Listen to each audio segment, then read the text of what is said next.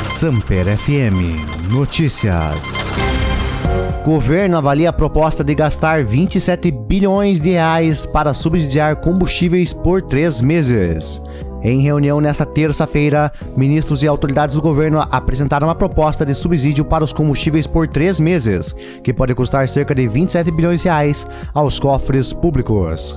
A ideia apresentada seria de um subsídio a partir de um gatilho de 95 dólares o barril de petróleo. Acima disso, o governo arcaria com 300 milhões de reais por ponto percentual de defasagem. Nesta terça, o preço do barril alcançou quase 130 dólares. Os 27 bilhões levariam em conta a possibilidade do governo subsidiar até 30% de defasagem da Petrobras. Hoje, a estimativa é que os preços já estejam com uma defasagem acima desse percentual, chegando a quase 40%. A Petrobras não reajusta os preços da gasolina e do diesel há 55 dias. Ao menos 49 das 69 universidades federais vão exigir dos alunos comprovante de vacinação contra a Covid. Pelo menos 49 das 69 universidades federais do país exigem ou vão exigir comprovante de vacinação contra a Covid para atividades presenciais ou acesso ao campus em 2022, segundo o levantamento feito pelo site Notícias G1. 10 instituições decidiram não exigir o certificado. Outras 9, como a Universidade Federal de Minas Gerais, ainda não tem uma definição. Apenas uma, a Universidade Federal do Triângulo Mineiro, não informou se cobra ou não a vacina. Em dezembro, o Ministério da Educação chegou a publicar um despacho dizendo que as instituições federais de ensino não poderiam cobrar vacina para restabelecer a volta das aulas presenciais. No entanto, o Supremo Tribunal Federal, ao julgar uma ação sobre o tema, decidiu que as universidades têm autonomia para decidir sobre a exigência. Estados Unidos proíbem importação de petróleo, gás natural e carvão da Rússia. A Casa Branca impôs nesta terça-feira à Rússia de Vladimir Putin a punição econômica mais dura por ter invadido a Ucrânia. Os Estados Unidos estão atacando a principal artéria da economia russa, disse Joe Biden. Ele anunciou que baniu todas as importações russas de petróleo, gás natural e carvão. A medida entra em vigor imediatamente, com uma janela de 45 dias para contratos que já tinham sido firmados e tem apoio dos dois partidos, o Democrata e Republicano. Em 2021, os Estados Unidos compraram cerca de 700 mil barris de petróleo da Rússia por dia. É pouco, apenas 8% do total de que os americanos precisam, mas isso não quer dizer que o preço do petróleo não vai aumentar e trazer consequências para o mundo todo. Biden anunciou estratégias para conter o aumento do preço. A primeira é liberar petróleo da reserva estratégica americana, 60 milhões de barris que estão estocados em tanques subterrâneos na Louisiana e no Texas. Numa medida de emergência, uma comitiva americana viajou à Venezuela este fim de semana para negociar com o governo de Nicolás Maduro. A retirada de restrições americanas à venda de petróleo venezuelano poderia aumentar a produção e fazer o preço baixar.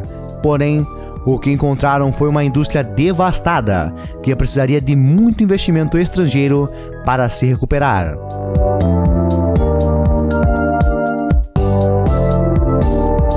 Esporte. Com 3 de Lewandowski, Bayern faz 7 a 1 no Salzburg e está nas quartas da Champions. Foi um passeio, daquele que os alemães nos acostumaram a ver em tempos em tempos nos gramados do mundo até por aqui, infelizmente.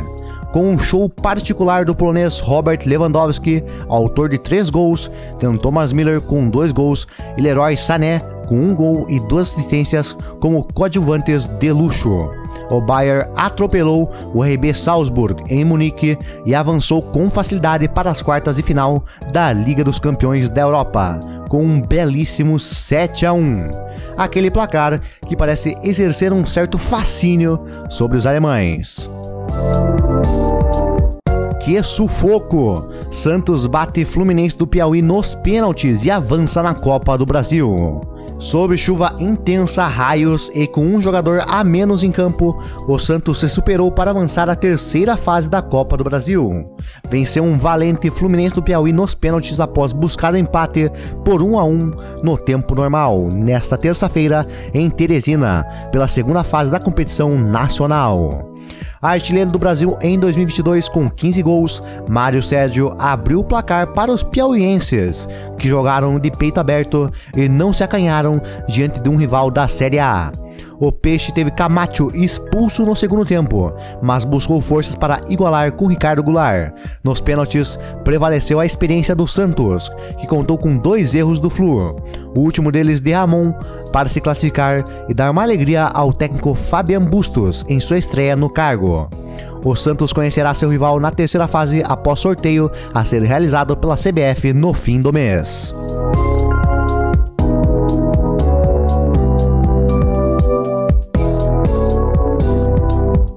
Liverpool perde para a Inter de Milão, mas avança às quartas da Liga dos Campeões. A confortável vitória no jogo de ida foi o bastante para o Liverpool garantir a classificação às quartas de final da Liga dos Campeões.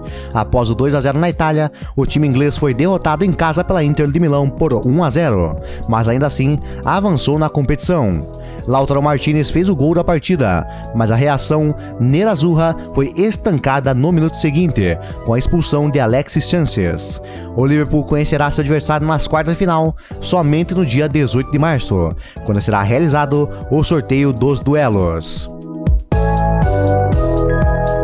Automobilismo Band Sports anuncia a transmissão de parte dos três dias dos testes da Fórmula 1 no Bahrein. A pré-temporada da Fórmula 1 estará na TV brasileira. Nesta terça-feira, o Band Sports confirmou a transmissão das duas horas finais de cada um dos três dias dos testes coletivos no Bahrein. As atividades acontecem entre quinta-feira e sábado, com a transmissão acontecendo sempre entre 11 e 1 da tarde, em Brasília. Os testes em si ocorrem diariamente das 4 horas da manhã até as 1 hora da tarde. O canal esportivo do Grupo Bandeirantes contará com reportagem de Felipe Killing, direto dos cursos de Sakir. O jornalista ocupa a vaga de Mariana Becker, afastada dos microfones enquanto se recupera de uma cirurgia no tornozelo. A transmissão do Band Sports, que tem mostrado todas as sessões de Fórmula 1 desde o ano passado, contrasta diretamente com a semana de testes em Barcelona, que teve um apagão total. Desde a chegada da Fórmula 1 TV nos últimos anos, os testes coletivos deixaram de ser segredo para o grande público, o que parecia uma inovação absoluta e o futuro dos testes da Fórmula 1, porém, foi deixado de lado no último mês. A sessão realizada entre 23, 24 e 25 de fevereiro no circuito da Catalunha, em Barcelona, não teve transmissão da TV, nem mesmo pela F1 TV. Videogames It.io lança bundle de jogos em apoio a ucranianos afetados por guerra. A plataforma de jogos independentes It.io lançou nesta terça-feira o Bundle for Ukraine, um pacote com quase mil jogos e projetos digitais criados para apoiar a população ucraniana em meio à invasão do país por forças armadas da Rússia, arrecadando, em questão de horas, mais de um milhão de dólares. Todo o dinheiro do Bundle for Ukraine será revertido para as instituições International Medical Corps, que atua na região, e Voices of Children, organização voltada para ajudar crianças a lidar com traumas causados pela guerra. Cada organização receberá 50% do valor arrecadado para o pacote. O valor mínimo para doação e aquisição é de 10 dólares. O pacote conta com RPGs de mesas, games, livros e outros produtos digitais disponibilizados pelo itch.io e conta com títulos como Skatebird, Backbone, Superhot, Baba Is You e outros indies aclamados. O Bundle for Ukraine estará disponível para compra até o dia 18 de março. Tecnologia Novos computadores da Apple podem custar até 95 mil reais no Brasil.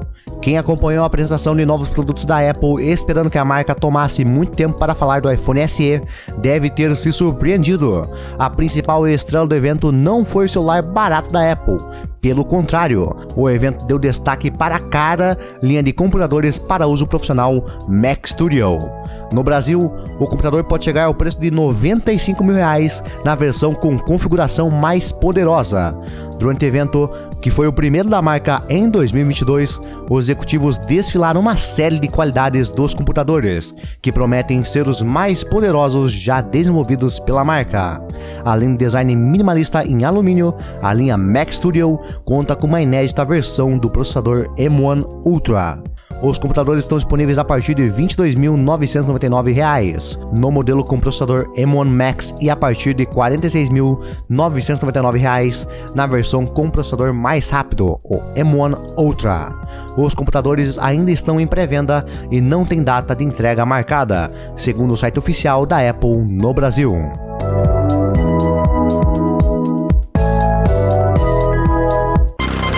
Samper FM Notícias. Esse podcast foi editado pela K32 Media Group.